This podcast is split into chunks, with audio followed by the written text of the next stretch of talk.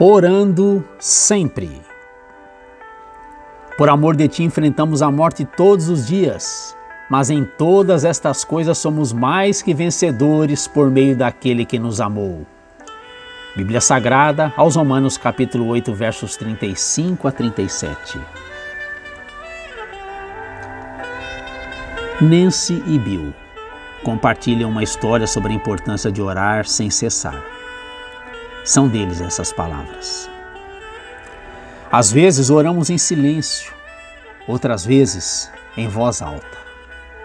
Nós oramos por mais de 17 anos pela saúde de nossa filha Melissa, por orientação, por sua salvação e muitas vezes por proteção.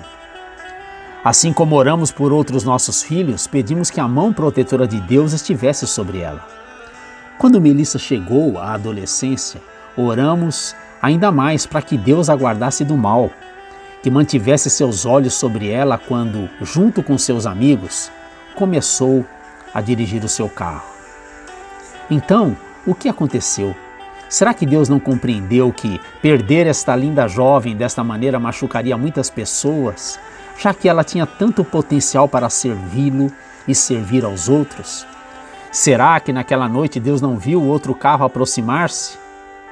Nós oramos, mas Melissa foi ferida e não resistiu. E agora? Vamos parar de orar?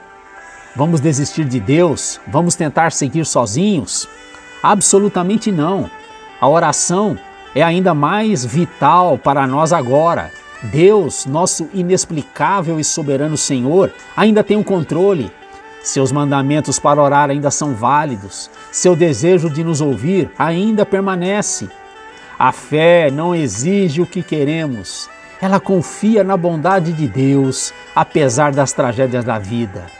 Nós sofremos, oramos e continuamos a orar.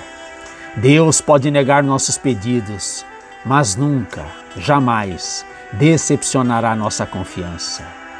Bill e Nancy Estados Unidos da América.